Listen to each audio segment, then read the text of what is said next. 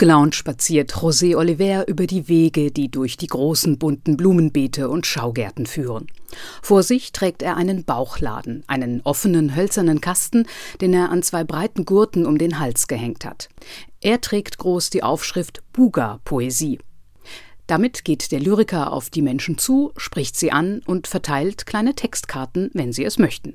Hier auf der Bundesgartenschau verteile ich Gedichte, wenn ich mit Menschen ins Gespräch komme und habe mir das Wort Blumen angeschaut. Und dann ist mir aufgefallen, dass wenn ich da nach dem B den Doppelpunkt setze, dann habe ich das lateinische Wort Lumen. Vielleicht darf ich Ihnen Blumen schenken, die müssen Sie nie gießen und die vertrocknen auch gar nicht. Und reiche Ihnen diese Gedichtkarte und erkläre Ihnen das mit dem Doppelpunkt und mit dem Lumen, mit dem Licht, können plötzlich alle was anfangen und sagen, ah, das ist aber schön. Und je nachdem, wie sich das Gespräch entwickelt, dann schenke ich Ihnen dieses Gedicht als Erinnerung an die Bundesgartenschau der Doppelpunkt mitten in einem Wort ist eine lyrische Spezialität, die José Oliver seit vielen Jahren anwendet, um in einem Wort weitere Wörter zu entdecken und sozusagen herauszuschälen und sichtbar zu machen.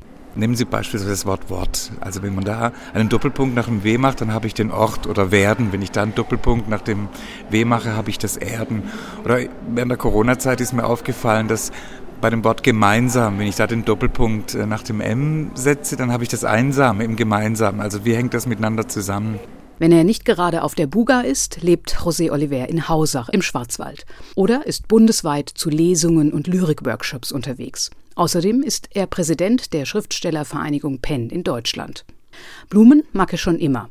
Und darum hat er sich sehr gefreut, als man ihn bat, Blumenhallendichter zu werden. In dieser Eigenschaft hat er sich schon zu mehreren Gedichten inspirieren lassen. Eines heißt Klee. Weil ich zum ersten Mal in meinem Leben vor dem Gelände der Bundesgartenschau ein vierblättriges Kleeblatt gefunden habe. Ich habe gesagt, ja, das fängt ja gut an, das fängt super an. Also Blumen waren mir schon immer wichtig und die Natur war mir schon immer wichtig. Ich bin mit dem Wald groß geworden. Ich habe gelernt, dem Wald zuzuhören. Insofern gibt es da eine ganz enge Verbindung, also was sehr Dialogisches. Nachdem José Oliver das vierblättrige Kleeblatt entdeckt hatte, machte er sich erst einmal kundig, warum es Kleepflanzen mit drei, vier oder sogar noch mehr Blättern gibt und welche Traditionen und Bedeutungen sich damit verbinden. Und dann schrieb er das Gedicht Klee, in dem sich natürlich am Ende auch der typische Oliversche Doppelpunkt findet. Klee, kleiner Schmetterlingsblüter, das Glück hat keine Flügel, es ist ein Auch der Vorstellung nur, sich imaginieren das, aber der Boden, Boden, Lass uns darüber sprechen, wenn wir uns treffen im Dreizähligen der Augenblicke, die gestern im Heute und heute als morgen lieb er künftig im Jetzt, den Ohren gewidmet zunächst. Den Doppelpunkt in seiner Bedeutung zu lesen ist nicht ganz einfach und für den Zuhörenden akustisch nicht immer sofort verständlich.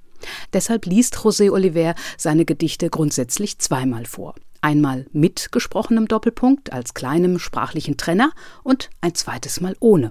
Klee, kleiner Schmetterlingsblütler, das Glück hat keine Flügel. Es ist ein Hauch der Vorstellung nur, sich imaginieren das, aber der Boden, Boden, lass uns darüber sprechen, wenn wir uns treffen im Dreizähligen der Augenblicke, die gestern im Heute und heut als morgen lieb er künftig im Jetzt.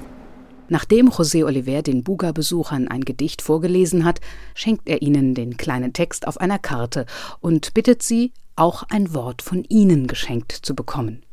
Ein Wort, das ihnen spontan einfällt.